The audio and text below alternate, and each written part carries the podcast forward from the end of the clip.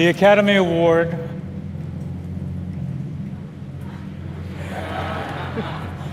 for Best Picture You're impossible. Come on. La La Land.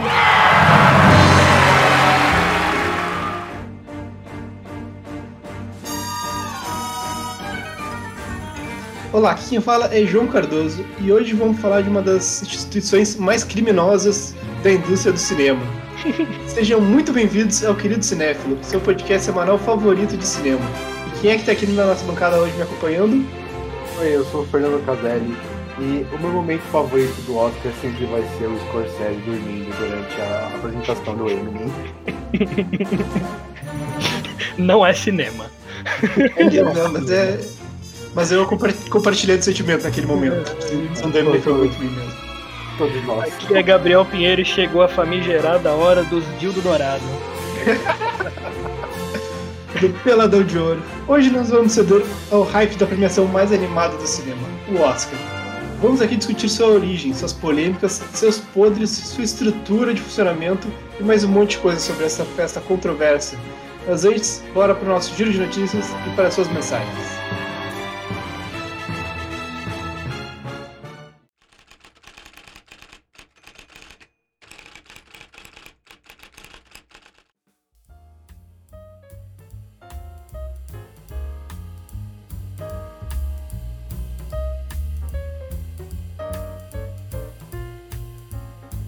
Para garantir que The Rock Horror Picture Show mantivesse o status de filme com maior tempo em cartaz, um fã da produção garantiu que ele continuasse a ser exibido em um cinema de Portland, nos Estados Unidos. Mesmo com as restrições por conta da pandemia do coronavírus, o longa foi transmitido para uma sala vazia durante 54 semanas.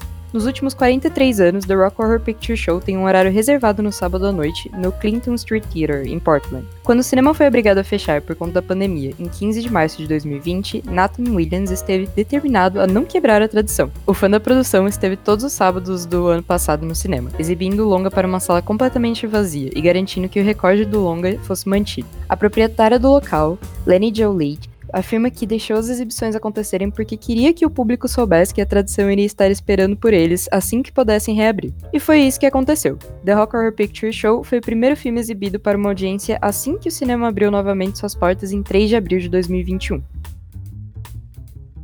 Dado o peso histórico de uma ruptura democrática, não é de se espantar que o cinema passe a se debruçar sobre o tema de forma extensiva. Partindo desse pressuposto, existirá uma verdadeira trilogia de documentários sobre o golpe de 2016, sofrido pela então presidente Dilma Rousseff do Partido dos Trabalhadores, PT, e todos estes longas foram dirigidos por mulheres. Primeiro tivemos o filme O Processo, de 2018, dirigido pela Maria Ramos, depois o Democracia em Vertigem, de 2019, feito pela cineasta Petra Costa, e agora teremos um terceiro, Alvorada. Foi lançado em 2021 no Brasil, no 26º Festival Internacional de Documentário É Tudo Verdade. O filme é dirigido pela veterana Ana Mulaet em parceria com a cineasta Lô Politi. O querido cinéfilo conferiu a estreia do filme no festival e já já uma crítica vai sair no nosso site.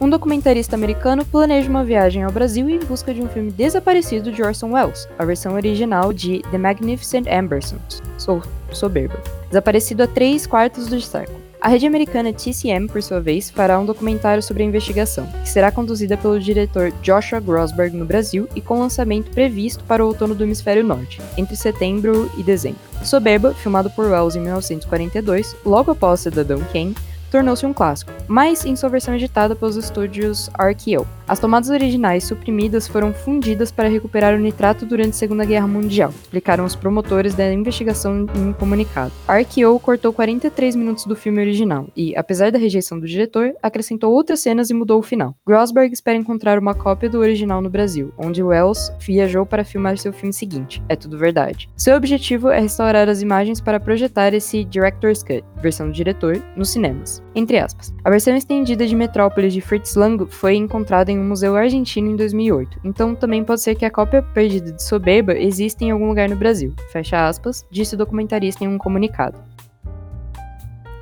De acordo com o relatório do The Hashtag Show, a Marvel Studios está desenvolvendo uma série de antologia do Wolverine no Disney+, onde cada temporada irá explorar um período diferente da vida do mutante. A primeira temporada daria bastante destaque para o período de Logan ao lado do Departamento K e sua transformação na Arma X. O site diz que é consenso entre os produtores de que esse formato permitirá que Wolverine seja introduzido de forma orgânica no universo cinematográfico Marvel, dando-lhes a liberdade de explorar, entre aspas, a vasta história de Wolverine sem afetar qualquer papel que ele teria em um filme dos X-Men. Fecha aspas.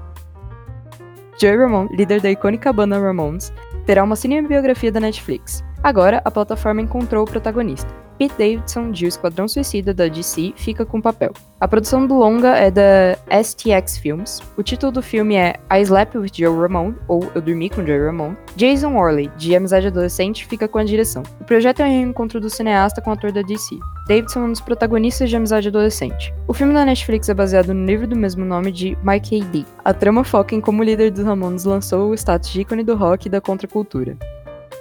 Esse foi o giro dessa semana. Lembre-se que você pode enviar perguntas ou mensagens pra gente através do e-mail queridocinéfilo.gmail.com, informando seu nome e pronomes, ou nas nossas enquetes no Instagram, que é arroba. Agora também no Twitter, com o mesmo arroba. Eu sou Giovana Pedrilho e muito obrigada. Oscar, ele é atualmente popularmente conhecido como a maior uh, premiação do, da indústria cinematográfica há controvérsias, assim, realmente da sua, da, da sua importância, né, da, da, da qualidade do, da premiação, mas por diversos motivos, e, muito, e acho o grande deles por ser a grande premiação de Hollywood, ela ficou conhecida como a maior, a grande festa anual do cinema. É isso, né? Se a gente está falando de cinema e a gente está falando de uma supremacia hollywoodiana, é claro que a premiação de Hollywood seria a mais importante. Apesar de que nos últimos anos eles estão tentando fingir que não é, né? Que não são, que não é a indústria cinematográfica americana gigantesca, massiva ali, eles tentam dar uma, dar uma, dar uma escondida, dar um Oscar pro Parasita ali. Não que isso não seja uma conquista muito grande, mas a gente sabe quem são os votantes da academia, né? A gente vê nos últimos anos como eles tentam se manter relevante, né? Inclusive depois de todas as polêmicas que a gente vai acabar discutindo aqui, eles se mantêm com os mesmos problemas porque são as mesmas pessoas sempre atrás de tudo. E Fernando, tu ia trazer pra gente aqui a história, né, um pouquinho do, do começo da, dessa, da premiação? Sim, é, a premiação, ela, ela, a, premiação, a premiação em si ela foi iniciada em 1929 pela Academy of Motion and Picture Arts and Sciences, a Academia de Arte e Ciência Cinematográfica. Porra, que ano movimentado. Se chama Academia, né? Ela é baseada em Los Angeles, na, na Califórnia, e ela foi fundada em 1927 por, por, por donos dos grandes estúdios da época, que são é, Cecil B. DeMille, Louis B. Mayer, Douglas Fairbanks e alguns notáveis da época, como, por exemplo, o grande D.W. Griffith. E a iniciativa foi do, do Louis B. Mayer, né, que era o dono do MGM, que ele queria criar uma organização que fosse fizesse a mediação entre os, os estúdios e os sindicatos em conflitos trabalhistas. Mas aí eles acabaram criando, criando braços de estudo, de pesquisa, de preservação de, de, de, filmes antigos. Por exemplo, eles têm uma das maiores bibliotecas de, de cinema do, do mundo. E, e o foco primário da premiação era melhorar a imagem pública dos estúdios, né? Quando a premiação começou em 1929, que ela queria melhorar a imagem pública do, dos estúdios e do cinema. E assim, eles acabavam por promover filmes que trouxessem uma discussão sobre a indústria aos olhos do grande público como com novas produções, assim, trazendo tecnologias novas e novos nomes para o público. Esse, esse era, era, a primeira intenção da, da, da, premiação do Oscar. Eu acho que isso dá para notar, assim, nesse negócio da, da, de trazer inovação técnica, que logo no segundo ano de a partir do segundo ano de Oscar já pararam de premiar filmes mudos e é todos os filmes de melhor filme assim são filmes já sonoros, né? Só vai ter um filme mudo de novo em 2011. Uma forçação de barra demais. Como assim? Tipo, você pensa só comigo, né? O filme sonoro ele começou nos Estados Unidos, né? O, cantor de jazz e tudo mais. Cara, não dava tempo dos outros países aplicarem essa tecnologia e desenvolverem essa tecnologia nos outros países, né, cara? E você ter essa forçação de barra da academia de só premiar filme é, falados já, já cria aí uma, uma barreira tecnológica entre o cinema hollywoodiano e outros países. Sim, é, esse é o modus operandi da academia, né? Eles escolhem, eles, eles são a indústria, eles são um braço da indústria em si, sabe? Eles são a- os tomadores de decisões e eles decidem o que eles querem pra frente, sabe? Não tem, não tem como você ir contra eles, porque quem diz o que, como eles votam e quem eles votam são eles mesmos, sabe? É o, é o próprio, eles, estão, eles são o prestígio deles buscando o próprio prestígio da indústria. E, inclusive, o, falou do, do, do filme mudo, teve uma premiação, uma premiação que só teve no primeiro Oscar, foi o, me- o melhor entre titulagem. Oxi. É, que são, é, que é história é, escrita no meio do, do filme mudo. Pô, faz sentido, é um aspecto que a gente hoje em dia não se preocupa muito, né? Tipo, que a gente vê um filme mudo, a gente não pensa que tem toda uma forma de se fazer aquilo, né? E que eles abandonaram logo na segunda premiação já. E, e assim, com o evento sendo largamente financiado pelo próprio sistema de estúdios, não demorou que assim que ele se tornasse uma, uma coisa cheia de glamour e pompa e coberto pela mídia, pela grande mídia, para exaltar o próprio cinema. E a publicidade que é, que é dada à cerimônia sempre influenciou diretamente a opinião pública e os retornos financeiros dos filmes, né? Que é o que é o que o, o ponto do Oscar, né? fazendo com que o, o Oscar, que é a premi- a premiação, sempre fosse uma premiação de mais de prestígio do que técnica, né? E hoje em dia o, o, o sucesso do Oscar está ligado ao prestígio da indústria em si, sabe? Uma coisa não existe sem a outra. Mundo- Cara, como é que a gente divide entre Hollywood e mundo, né, velho? Que coisa bizarra isso. Faz o menor sentido isso. Mas a gente tem como dar uma olhada de como é que foi o ano da indústria, como é que não foi, e eu acho muito esquisito que sempre eles conseguem preencher as vagas com os filmes americanos, por mais que às vezes eles não tenham sido tão bons naquele ano. Assim, eu vou dizer que todo ano tem uma leva de filme muito Oscar. Que não devia estar ali, né? E às vezes Nossa, ganha. Esses Sim, filmes ganham, cara. Green Book. Vamos falar. Green é, Book, Green Discurso do Book fala porcaria que Green Book. Tenho ódio de Green Book. Ganhou Crash. Crash. Green Book e Crash. É, os Nossa. dois grandes nomes da quando você vai falar mal do Oscar. Sim. E com razão, porque são dois filmes péssimos. E tem várias injustiças históricas também, né? Uhum. demais. E assim, eu acho que isso está muito ligado também à estrutura do Oscar, né? Como Com ele, certeza. como ele é, como, como são as, feitas as campanhas, quais filmes podem entrar, quais filmes não podem. E faz, faz parte da, de como a indústria se perpetua. Porque, por Como exemplo, é, eu, eu gosto de comparar o Oscar com Cannes, que eu acho que é uma, que é uma, uma premiação que é técnica, é 100% técnica. Não é de prestígio, ela é técnica, sabe? Uhum.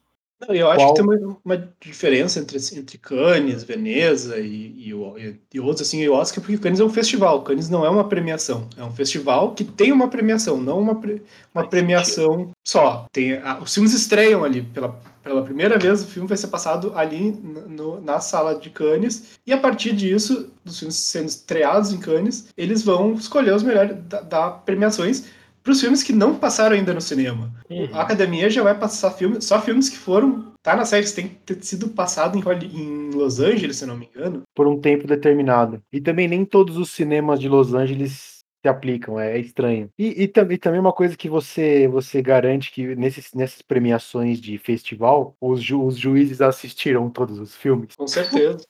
que não é uma coisa que devia ser um ponto positivo, mas é. É, cara, é, a gente vai falar mais sobre isso daqui a pouquinho, bicho. Não é para, não é, não é obrigatório que os, o- os, votantes da academia assistam os filmes, cara. É, eu, eu, eu conheço gente que já participou de curadoria de festival, assim, e eles assistem juntos os filmes, e depois eles. É pouca gente, normalmente não é centenas e centenas de votantes, é, uma, é um São grupo três, pequeno. quatro curadores, né? É, às vezes, é, às vezes, o máximo, assim, no máximo dos máximos são 10 pessoas, e já é muita gente para um, um festival. E eles se unem depois numa sala e entram em consenso para as premiações. Não é assim, ah, cada um vai votar no que eles vão, discutem, entram no consenso, sai, anunciam os vencedores. E tu sabe quem são cada uma dessas pessoas, anunciam, ah, essa, essa, é- essa essas X cinco pessoas são a, a- a- o júri desse ano.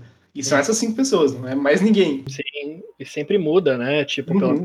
Curadorias dos festivais tem uma rotatividade, o que faz com que os festivais, eles a cada ano tenham uma cara diferente, né? Com Oscar você meio que já sabe o que você vai esperar, porque você sabe o perfil dos votantes que eles estão ali há anos, né? E, e, Gabriel, tu, tu deu uma pesquisada sobre como é que funciona assim esse, todo esse maluco processo de votação pro Oscar e de como é que faz o filme ganhar um Oscar. E eu tô muito curioso para ouvir. Tá, vamos falar aqui então do, do da, de como que funciona o Oscar, cara. Cara, os votantes para o Oscar eles são membros dessa Academia de Artes e Ciências Cinematográficas e assim, embora essa lista ela seja sigilosa, muitas pessoas elas acabam quebrando esse sigilo, mas a lista mesmo ela nunca, nunca é revelada em sua, em sua completude. Atualmente existem mais de 9 mil membros votantes da academia, velho. 9 é mil? Nove, mais de 9 mil pessoas Caramba. estão na academia atualmente. E a cada ano, novos membros eles são convidados, então esse número ele só cresce. Dentre essa galera, cara, os indicados do ano anterior eles acabam entrando para poder começar a votar também no Oscar. E eu isso eu acho interessante. Então, quando a gente está tendo essa leva de filmes estrangeiros que estão começando a ser mais premiados no Oscar, tipo Parasita no ano passado, a galera de Parasita ela começou a votar no Oscar também. Então, isso vai começando a dar uma reciclada nos votantes da academia. Mas são só as pessoas que foram indicadas, não é assim o geral do filme. Não, sim, É. são pessoas indicadas, os produtores, os diretores. O interessante é que cada um vai para um, pra um, pra um, pra um, pra um aspecto. Tipo, os diretores eles votam na categoria de direção, os roteiristas votam na categoria de roteiro. Então, eles sempre tem uma galera para votar em cada parte em específica. E assim, como a gente falou, é bom lembrar que os votantes eles não são obrigados a assistir todos os filmes na disputa. Na verdade, caso eles não queiram, eles não precisam ver nenhum deles. Eles só mandam lá a lista de, de, de, de, de indicados, entendeu? E caso eles decidam, tipo, se abster, eles também não precisam sequer, tipo, justificar a atitude quando eles vão mandar a listinha deles de, de favorito. Inclusive teve, teve aquela polêmica do, do, do Oscar de animação, que alguns dos, do, do pessoal que vota falou que eles realmente não assistem os filmes. Pois é, eu não, eu, eu acho que, que é bem capaz disso não acontecer. Eles sempre dão um prêmio pra Disney mesmo, então o filme que tiver da Disney lá no, no negócio de animação, eles, eles, eles premiam. Imagina É, que deve ser então- ah, os caras que eu conheço das festas, assim, ah, o, conheço o produtor do filme, da- das festas lá de Hollywood, então vou dar o prêmio lá pro, pro meu amigo. De acordo com o New York Times, a academia ela era composta em dezembro de 2009 por 9.537 membros, sendo que 68% deles são homens e 84% são brancos, cara. A média de idade dos votantes era de 62 anos em 2019. Eita! É, É velho branco, cara, é velho branco. E por esse motivo, todas essas críticas dos últimos anos, acabou tendo um esforço maior, um pouco maior, para diversificar um pouco o corpo votante da academia, porque para que Uhum. seja uma maior gama de filmes seja contemplada com os votos da academia. E com uma nova lista que foi divulgada, mais ou menos 33% desses mais de 9 mil membros da academia, atualmente é, 33% são mulheres e 19% fazem parte de comunidades raciais ou étnicas que assim eram subrepresentadas pela, pela votação do Oscar. Ainda são, né? Não, não- a mudança ainda não foi tão, tão radical. Não mostrou efeitos. Esses votantes entran- entrando vai começar a mudar um pouco o perfil dos filmes indicados daqui para frente, né? A gente ainda está no início desse processo. Mas assim, como, Sim. como o, o- a academia ela, ela é um órgão que ela, que ela existe para para dar publicidade para o próprio prestígio, sabe? Eu não acredito que essa mudança vai muito para frente, sabe? Eu acho que é uma é aquelas coisas que eles fazem só para mostrar para o público que eles estão que eles É, estão obviamente é isso. é, que eles estão buscando alguma mudança, mas sem realmente ir atrás de mudança em estrutural, sabe? Bom, alguns brasileiros que estão atualmente na academia. Essa lista é bem legal. Rodrigo Santoro, Petra Costa, Alice Braga, Carlinhos Brown, porque músicos também estão na academia. Ele, ele participou da, da trilha de Rio, não é? Exatamente. Aí ele, ele ficou na, na, na, na lista de, de votantes da academia. Vamos continuando. Ana Mulaerte, Fernanda Montenegro, maravilhosa, Sônia Braga, Rodrigo Teixeira, Carlos Saldanha, Walter Salles, João Moreira Salles, José Padilha, Fernando Meirelles, Daniel Rezende e o Kleber Mendonça Filho. Tem muitos outros que também estão votando na academia sempre, mas é, esses foram os que eu peguei aqui para citar para vocês. Tem um, um único gaúcho, assim, é, nossa, é o nosso orgulho aqui do Rio Grande do Sul é o Otto Guerra, diretor Otto de animação e animador. Ele, também- ele entrou recentemente na, na, na, Sim, na ele votação. Na última leva ele entrou, foi, foi meio festa aqui no, no cinema gaúcho. Ele é a galera, se não me engano, do Democracia em Vertigem da Petra, que ela já estava antes por causa Sim. da Helena, mas ela- a galera da, da equipe entrou. E eu vou dizer que o- os tweets do Kleber Mendonça Filho durante a, a premiação foram uma das coisas mais legais de acompanhar do Ah, ano com passado. Com toda certeza. Cara, as submissões, como é que é submi como é que você manda um filme pro Oscar, cara? Para ser considerado para uma nomeação, o produtor ou distribuidor do filme ele tem que submeter um documento chamado Official Screen Credits até o início de dezembro, antes da, da, da premiação. E é preciso provar que o filme ele cumpre alguns critérios básicos, assim, tipo, ele tem que ter mais de 40 minutos, tem que ter sido exibido com cobrança de ingressos no condado de Los Angeles, e aí tem que ir lá- ver lá o nome do cinema onde foi exibido, e ter ficado em Uhum. cartaz por pelo menos menos sete dias seguidos. Essas regras elas mudaram um pouco é, por conta da pandemia do coronavírus. Então eu não lembro exatamente como é que ficaram as regras, mas assim, é, estruturalmente todo ano é assim. E teve a polêmica da Netflix também, né? Exatamente, os streaming chegando, eles começaram a tomar um espaço e muitos serviços de streaming estão botando os filmes eh, de, na, eh, nos cinemas, pelo menos estavam colocando antes da pandemia, para conseguir concorrer ao Oscar. É, eu, eu lembro quando eles estavam começando a, a colocar e, e, teve até uma polêmica do, do, do, Spielberg falando que falando mal do, do streaming. Não é cinema, né? Que streaming não é cinema. É. Outra exceção a essa regra é de melhor filme estrangeiro, porque nesse caso, cada país do mundo ele pode tipo escolher um filme que pode ou não concorrer à premiação. São os representantes dos países. É, a partir daí, os votantes eles meio que decidem quais serão os cinco filmes, ou cinco ou mais, eu não sei se são exatamente cinco, que vão concorrer na categoria final. E para esse caso, os filmes não podem ser americanos, eles precisam ter mais de 50% dos diálogos em uma língua que não sejam em inglês. E uma coisa que eu pesquisei também é que o Oscar de melhor filme estrangeiro, ele entrou em, na, 29 edição porque eles tinham uma premiação separada para filmes estrangeiros. Aí decidiram juntar uma, uma só uma premiação e dar um, um Oscar para filme estrangeiro. Mas eu, vi, eu, li uma vez um negócio sobre um certo problema que acaba criando com essa regra de ter 50% do diálogo obrigatoriamente falado inglês, eh, não falado inglês para entrar como filme estrangeiro. É para países que foram colonizados principalmente pela Inglaterra que acabam sofrendo com essa regra, porque eles não podem entrar como filme estrangeiro, eles não têm obviamente, a estrutura de um, de um cinema uh, hollywoodiano ou inglês, que acaba entrando muitas vezes no Oscar, e eles perdem essa oportunidade porque eles não têm esse. esse eles, porque a língua deles é o inglês e eles não podem entrar. Ainda falando desses representantes do que os países escolhem, vamos falar um pouco do Brasil. Durante anos, o representante brasileiro ele foi escolhido pela Embrafilme, a extinta Embrafilme, e a partir de 97 a escolha ficou a cargo da Secretaria do Audiovisual do Ministério da Cultura, que não existe mais. Olha só, o Ministério da Cultura foi extirpado da existência. É, atualmente, o candidato do Brasil ele é selecionado por uma comissão que é montada pela Academia Brasileira de Cinema, que faz aquele festival, o Grande Prêmio do Cinema Brasileiro, que é como se fosse o nosso Oscar. E quem foi indicado esse ano mesmo? Então, vamos falar agora de indicados. É, é, na verdade, eles são submetidos. Indicados é quando ele é indicado pela academia, né? Sim, sim. Eu peguei alguns números históricos aqui. É, em 1963, acho que foi a nossa segunda submissão pro, pro, pro festival, foi o Pagador de Promessas, e ele foi indicado a, a melhor filme estrangeiro naquele ano. O que só foi acontecer depois com Central do Brasil, em 1999, que também foi indicado, foi a nossa submissão. É, em 2008, a gente teve um pré-indicado, ele foi selecionado, mas não foi indicado efetivamente, que foi o ano que meus pais saíram de férias, em 2008. É, naquele ano, Tropa de Elite ele venceu o Urso de Ouro do Festival de Berlim, e todo mundo achou que ele seria escolhido para o Oscar, eu lembro muito bem dessa época. E o Rubens Ewald Filho, o finado, o incrível Rubens Ewald Filho, que ele participou da seleção, ele justificou a escolha falando que eles não estavam escolhendo o melhor filme do ano, e sim aquele que vai representar o Brasil em uma seleção para um prêmio americano. Ele falou assim, esses velhinhos, eles certamente não gostariam nem um pouco pouco de ver Tropa de Elite, eu acredito que ele estava muito certo nessa, nessa pontuação dele. Nem a gente não gostou de ver Tropa de Elite. Exato. Controvérsias. Então, quem tá ouvindo aí, escuta o nosso episódio de Tropa de Elite, que tá tudo lá.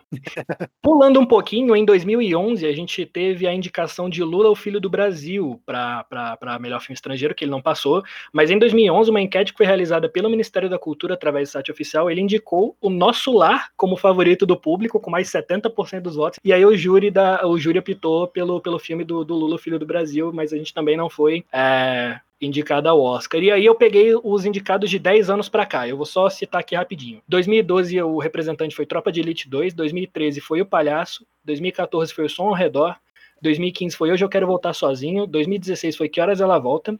2017 foi esquisito porque foi O Pequeno Segredo. É, a expectativa era de que Aquarius, que foi indicada a Palma de Ouro no Festival de Cannes, fosse o representante brasileiro. E essa escolha acabou chegando até a ser apontada como uma retaliação do governo brasileiro ao protesto que foi feito pela equipe do Aquarius em Cannes contra o golpe de 2016. Mas o, o argumento da, do, do, do, membro da comissão foi de que a decisão se baseou na que ele teria o maior potencial de seduzir o júri da academia. Então, assim, balela, né? Só para é. finalizar, em 2018 a gente mandou Bingo Rei das Manhãs. Em 2019 a gente fez a cagada de mandar o Grande Circo Místico do Cacá Diegues. E em 2020 a gente mandou A Vida Invisível. Ficou entre Bacurau e Vida Invisível é, 4 a 3 votos. O Vida Invisível ganhou porque acharam que ia ter mais chance de ser indicado. E em 2021, a edição desse ano, a gente indicou o documentário da Bárbara Paz, que é o Babenco. Alguém tem que ouvir o coração e dizer parou, mas a gente também não conseguiu uma vaga entre os indicados de melhor filme estrangeiro. Uma pergunta, talvez eu esteja meio pirado das ideias, mas o, o O Cidade de Deus não foi indicado a melhor edição? Então, eu peguei as indicações, as representantes brasileiros. Teve outros filmes brasileiros que receberam indicações ao Oscar, mas eu peguei o de melhor filme estrangeiro, quais foram as nossas é, submissões pra academia, entendeu? Cidade de Deus recebeu quatro indicações ao Oscar: melhor diretor, melhor roteiro adaptado, melhor edição e melhor fotografia. Inclusive, por isso que eu não citei o Democracia em Vertigem, porque não foi uma submissão nossa. A academia Uhum. escolheu é, para participar de melhor documentário na época. Sim, sim. Como funcionam as indicações? Assim, em primeiro momento, para selecionar a lista dos indicados, somente os profissionais dentro de uma das 24 categorias votam. Por exemplo, apenas os diretores votam na categoria de melhor diretor, os editores na de melhor edição e assim sucessivamente. A exceção está no Oscar de melhor filme, né, que todos os votantes eles ajudam a selecionar os longas que farão parte da lista de 5 a 10 indicados daquele ano. E com a lista de indicados, chegou a hora da votação. Como é que funciona a votação? Todas as categorias são pela maioria de votos absolutos dos membros da academia. Então, a maioria dos votos é, é o filme ganha. Agora, para melhor filme, o bagulho fica muito complicado. É o seguinte: para a estatueta de melhor filme, a votação ela se dá pelo sistema de voto preferencial. Em vez de votar apenas no melhor filme, cada membro da academia preenche uma lista com sua ordem preferencial de todos os concorrentes, do mais merecedor ao menos visado a estatueta. Então ele manda uma listinha de todos os filmes que foram indicados. E aí, depois do período de votação, uma companhia chamada PricewaterhouseCoopers, que é uma empresa de auditoria contratada pelo Oscar, faz a apuração de todos os votos. Nesse primeiro mo- momento, se algum filme alcançar 50% mais um, ou seja, a maioria, ele já é consagrado com a estatueta, o que normalmente não acontece, porque todo mundo começa a colocar, faz uma lista, ninguém indica um filme só. Inclusive, inclusive esse sistema de você votar pelo favorito é o grande votar em, em ranking, né? É um é- diz que é a grande motivo de você ter o Green Book ganhando. Não faz o Porque- menor sentido, né? Sim, não faz sentido. Porque assim, aquele ano você tinha filmes que eram bem polêmicos, assim, você tinha o Pantera Negra, você tinha Infiltrado na Clã, é, A Favorita e Roma, né? E todos esses, eles acaba- acabavam polarizando os, os votantes e Sim. todos eles votavam com, tipo, a Green Book em segundo ou terceiro. Aí, por, por ter essa consistência e tendo o Oscar, uma grande maioria branca e reagindo às polêmicas que vieram acontecendo, acabou subindo aí o Green Book. E assim, é, se nenhum filme tiver a maioria dos votos, e aí foi o que você falou que o segundo ou terceiro ele sobe, é assim que funciona. É, se nenhum filme tiver a maioria dos votos, é dado início ao processo de eliminação e remanejamento dos votos. Eles começam a remanejar os votos. Nesse cenário, o filme menos votado para a primeira colocação é eliminado da corrida, simplesmente, e todos os participantes que votaram nele terão seus votos remanejados automaticamente para o longa que ocupava a segunda posição da sua lista. Então vamos dar de exemplo assim. Vamos supor que a lista do votante Gabrielzinho, piscadinha, piscadinha, em 2021 foi preenchida da seguinte forma: O Som do Silêncio em primeiro, e aí na sequência, Nomadland, Judas e o Messias Negro, Mank, Minari, Meu Pai, O Sete de Chicago e Bela Vingança, sacou? E aí nesse cenário hipotético, por exemplo, nenhum filme obteve a maioria inicial dos votos. Aí a gente imagina que dentre todos os concorrentes, aquele que menos figurou no primeiro lugar dos votantes foi o Som do Silêncio, o que o Gabrielzinho colocou em primeiro lugar. Como essa era a primeira opção de voto do Gabrielzinho, agora seu voto computado será para Nomadland, que é a minha segunda. Minha não, que é a segunda colocação do Gabrielzinho. O Gabrielzinho, né? Que tem que, tem que Gabrielzinho. diferenciar. Ah, Exatamente, do Gabrielzinho. E aí, depois dessa primeira rodada, essa PwC, que é essa empresa, ela computa os votos remanejados e verifica novamente se algum longa atingiu 50% mais um. E se ainda assim nenhum longa alcançar a maioria, se ninguém tiver entrado em consenso sobre esse negócio, vai rolar uma nova rodada de eliminação e remanejamento e assim sucessivamente, até que algum filme seja o grande vencedor. E é assim que a gente teve Green Book. li- lindo vírgula, né? É, lindo ver. Dá margem para um monte de filme ruim ser, ser premiado, né? Depois dessa aula, Aham, bah, agora tá difícil de voltar a falar aqui. Tava tão, tão entretido assim. Tem que voltar agora e lembrar que eu sou apresentador desse podcast. Então vamos falar assim de algumas controvérsias e, e polêmicas, né? Acho que a gente já começou a tocar um pouco no assunto, mas vamos entrar de fato nesse assunto das, das controvérsias e, e problemas desses todos esses anos de Oscar. Além do- dos filmes ruins que são indicados, que, são, que ganham melhor filme. eu, eu acho que assim, uma, da- uma das maiores controvérsias e polêmicas da- atuais é o movimento Me Too, Com certeza. Uhum. que começou aí em 2017 com a Alessa, Alissa Milano, que é uma, que é uma atriz, falando, falando sobre a hashtag MeToo, que ganhou muita, muita atração aí na, en- entre as personalidades da mídia, né? Que você tem as pessoas que acusaram. O, o, o grande nome do, do, do, Me- o grande vilão do Me Too acabou sendo o Harvey Weinstein, né? Que é um dos maiores, maiores produtores, um dos maiores publicistas do, do Oscar, né? Ele fazia as, as maiores e mais pirocudas campanhas do Oscar. É, ele meio que estruturou a campanha do Oscar como ela é hoje em dia, assim, essa loucura de fazer campanha publicitária mesmo foi algo que veio com ele, veio com a Miramax. É, é, não era é tão a- agressivo essa, essa campanha. Sim, é, é a parte comercial do Oscar, porque você vê o retorno financeiro de um filme que ganha um Oscar, compensa uma, uma campanha publicitária gigantesca. Sim. eles acabam fazendo campanhas direcionadas para os votantes da academia. Inclusive dizem que o até 2018 o Harvey Weinstein ele tinha sido mais agradecido em, em discursos do que Deus. Com certeza. Vieram à tona diversas, com o Me Too, vieram à tona diversas acusações de, de estupro, assédio sexual, que, que acabaram influenciando as premiações. É, Eu acho que, que ela que esse movimento assim ele ele é muito focado, ficou muito focado por um certo momento no Harvey Weinstein, mas acho que cada vez mais a gente percebe que, que é muita gente, né? São muito, principalmente homens, né? Que são os filhos da puta, assim, que enlouquecem no, no, no rolê do- de ter um poder em cima das pessoas e cometem crimes.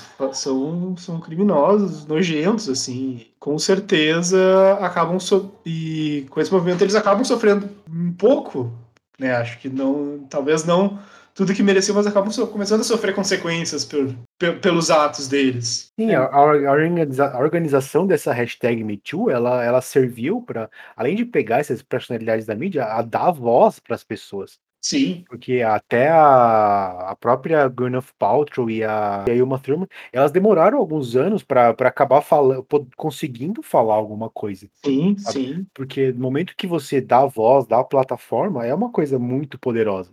Uhum. E você vê no Oscar ali as pessoas com as, as mulheres e alguns homens com aquela aquele, aquele broche que eles, que eles que eles fizeram, é uma coisa poderosa, porque Sim. você você ter como falar, você ter, porque uma, uma parte grande do, do abuso de poder, do abuso sexual, é você você tirar a voz da vítima. Mercado assim muito de, de, de- da, da aparência assim de, tá- de se dar bem com as pessoas então tu tem um cara importante ali que começa a falar mal de ti tu perde teu emprego tu perde o jeito que tu Tem pra ganhar a vida, né, cara? é a vida né é o trabalho da pessoa é ah é um bagulho glamouroso é arte mas é o trabalho das pessoas é, é o jeito que as pessoas pagam as contas delas no final do dia Ela sustenta a família toda com essa grana, cara. sim Sim, e você acaba não falando nada por, por medo de Por medo. por medo. Medo do poder da pessoa, medo da pessoa em si, do que Sim. vai acontecer com você. um, um Harvey Weinstein, ele acabava com a carreira completamente de, de uma pessoa. Ele fez isso com muita gente. Ele, não só ele, mas vários desses produtores, eles acabavam com a carreira, acabavam com a vida de uma pessoa num estalar de dedos, assim, se eles quisessem. É muito poder uma pessoa, que uma, uma pessoa não pode ter tanto poder assim. É a mesma coisa que grana. Gente com muito dinheiro não pode ter essa quantidade de dinheiro. né? Exatamente. E, e eu acho que tem uma outra polêmica também recente, que é aquela também que veio de uma hashtag, assim, ganhou força numa hashtag, é do Oscar So White, né? Com certeza. Qual foi o ano que 2018 que 100% dos indicados eram brancos? Não, não, é, desculpa, 2015. 2015. Então, tá, então e todos os atores foram brancos também. sim, to- todos os indicados ao Oscar no ano foram brancos, sendo que isso não representa a população. ah, tá, a gente tá falando dos Estados Unidos, a gente não não representa a população dos Estados Unidos, não representa a própria indústria cinematográfica, não representa nada aquilo. É, é, é aquela coisa que a gente tá falando antes. É um bando de, de velho branco votando, fazendo decisão, assim, sobre premiação de quem é o melhor filme. Sair um pouco do- da bad, do momento odiamos a academia, Não tem como não momento... ficar chateado, cara. É, para entrar no momento nos divertimos com o ódio que temos com a academia. Então eu queria trazer algumas algumas curiosidades, assim, alguns momentos interessantes do Oscar, e caso vocês queiram trazer mais aqui, eu fiz uma lista. A primeira pessoa negra a ganhar um Oscar foi em 1940, uh, a Hattie McDaniel, por atriz coadjuvante em O Vento Levou. Cara, ela recebendo esse Oscar é uma das coisas mais incríveis que eu já assisti, velho. Sim. É O, dis- É, o discurso É que ela faz é linda. Recomendo muito. Tem- Tem no YouTube as pessoas irem e ver o discurso dessa mulher, Hattie McDaniel, ela pedindo por, mai- por maior participação de pessoas negras na sociedade e na indústria cinematográfica. É muito bonito. É um dos grandes momentos, né, cara? Tem os momentos que ficam, né? Sim, sim, esse com certeza é. Eu acho que, eu acho que dado o, o prestígio do Oscar, que é uma, que é uma coisa que, que a gente falou bem mal aqui, mas uma Uhum. coisa é boa é, é a plataforma que isso dá para alguém que quer fazer algum discurso na hora de receber. Porque o mundo inteiro tá ali assistindo. E outro grande momento é quando o o Marlon Brando não quis receber o Exato. Oscar dele e ele mandou um mandou uma, uma representante do- dos nativos americanos. É, não, e, foi no Oscar do Poderoso Chefão, assim, não era qualquer filme, era É, o Poderoso sim, Chefão. E ela lendo um discurso uh, em protesto ao tratamento dos nativos americanos em Hollywood. É, é usar a plataforma de um jeito positivo. Do, do- ano seguinte, a não ida do Marlon Brando receber o Oscar, a gente teve o Peladão, né? Correndo. Entramos na sessão bizarrices. Teve um, um cara pelado, enquanto estava anunciando, acho que era o de atriz, coadju- prêmio de atriz coadjuvante, entrou um homem pelado correndo no palco. Caramba, velho. Existe Que esse ano que foi? 1974. Existe esse vídeo também no YouTube. Não aparece a genitália dele, caso perguntem, mas aparece o homem peladão assim passando e fazendo sinal da paz, assim, o dois dedinhos levantados pra câmera. Incrível, incrível. Acho que era no momento que não tinha uma segurança tão grande assim pro, pro, pra entrar no pau. E a melhor coisa é a, é a, rea- é a reação do, do David Niven ali, que é, é incrível. Assistam. Ele era o É, de ele- fazer. Sim, ele tá apresentando. E pulando mais um pouco, em 1989, a gente teve uma abertura do Oscar que ficou infame, por ser a pior abertura de Oscar já feita. Oxi. Porque o que fizeram? Fizeram um show da Branca de Neve. O show da Branca de Neve era um show horrível, umas pessoas cantando mal pra caramba, uma história nada a ver. O... A academia foi processada pela Disney por causa desse, desse show da Branca de Neve. É é um show interminável, tem 11 minutos. Eu tentei assistir inteiro, é impossível assistir inteiro, porque é muito dolorido de assistir, é horrível. Não, é nem pra, não serve nem pra dar risada, de tão ruim que é. E vamos lá pro, pro incrível ano de 1999, pulando pro, foi um momento curioso. Porque aqui na minha lista, eu, eu fiz assim, uma lista curta, assim, não. Tem, tem dois momentos em 99, dois momentos marcantes. Um que é o Roberto Benigni ah, receb- quando foi anunciado o Oscar de melhor filme estrangeiro. Vocês lembram disso? Eu tava, eu, vi, eu tava vendo esse. Ô, louco. Ele sobe nas cadeiras, ele começa a gritar, ele pula, ele, ele, fica, ele fica muito feliz ali. Marinado em cocaína, né? As histórias que saem de pessoas que estão assistindo o Oscar são tão maçante, é tão maçante você estar lá, que eu não imagino estar lá sentado completamente drogado. E igual o Trey Stone e o Matt Parker em 99 também. Que 99 também foi o ano que Robin Williams cantou Blame Canada Véi, na é premiação. Uhum. E é icônico e é lindo, porque o filme tinha sido indicado aí.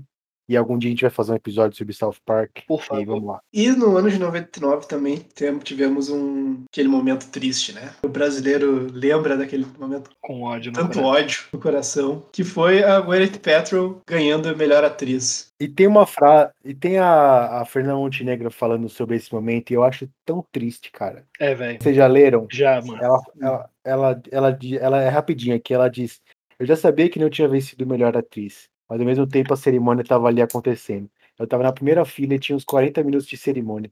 Quando o Oscar acabou aquela chuva de repórteres em cima de mim na entrada e não existia saída, eu literalmente queria sair do teatro como uma desconhecida. Eu sentia uma fome imensa. Queria comer um búfalo, não podia sentir. Tava com tanta fome. E fomos para uma churrascaria em Hollywood. Foi- e foi ali que senti o sonho de voltar ao Brasil com o Oscar que tinha acabado. Putz. Eu tava em uma churrascaria americana e sem o Oscar. E eu tava chorando. Cara, Eu não quero imaginar a Fernanda Montenegro chorando, cara. Nem nos meus piores. Eu, eu- eu- eu choro junto com ela. a gente- o Brasil chorou junto. Pra, bah, aquilo ali foi. Inclusive, né? Perder pra Gwyneth Paltrow, que é conhecida né, mundialmente como uma grande atriz. Uma grande atriz do cinema mundial. Com o filme Shakespeare Apaixonado, também conhecido como um dos grandes filmes da história do Quem cinema. É, sim, Os é. grandes peidos molhados da, da, da indústria cinematográfica. Ou Parada Central do Brasil, que é aquele filme, né, que de fato ninguém conhece. Pouquíssimo conhecido. Fernando Montenegro. Quem é? Quem é Fernando Montenegro? Nunca sabe. do Pão, ao lado de Gwyneth Paltrow. E tem os criadores, no ano seguinte, né, do, em- acho que em protesto a esse, esse Oscar, essa premiação ah, problemática, os criadores de South Park foram ao Oscar vestidos de Gwyneth Paltrow e Jennifer Lopes pirado no ácido. Ai, velho, muito foda. É, eu já falei, eu não, eu não imagino indo nessa premiação sem estar completamente fora de mim.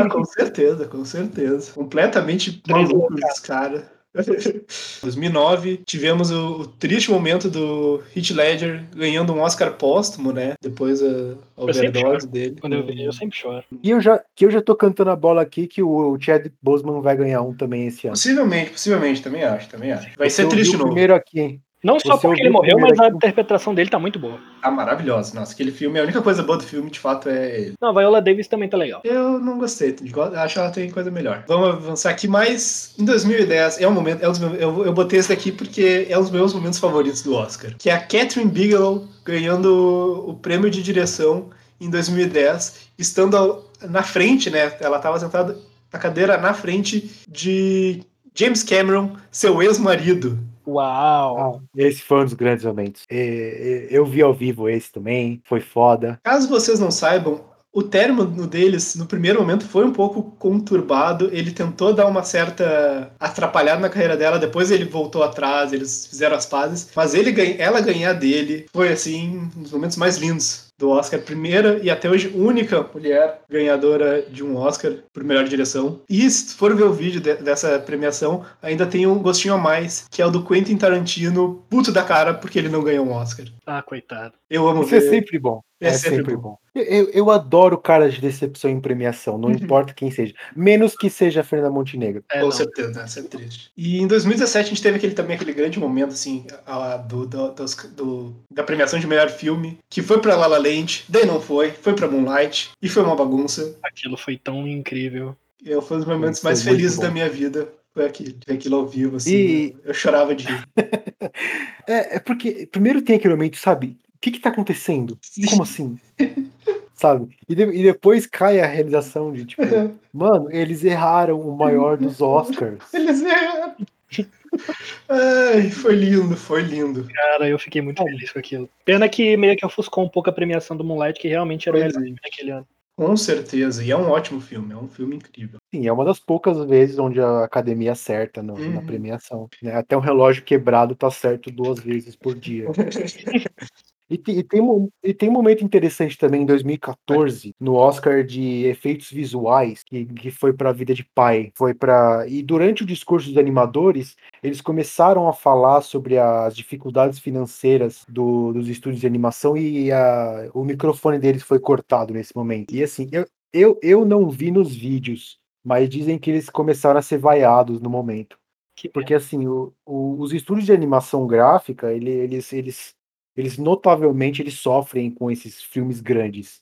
Eles acabam perdendo muito dinheiro. E eles estavam ali protestando isso e foram cortados ali também. Um outro grande momento pra mim foi aconteceu em 2019. Foi quando o Samuel L. Jackson anunciou o, a o prêmio de melhor roteiro pro Spike Lee. Puta que pariu, isso é muito bom. Bom demais. Vestido de Waluigi.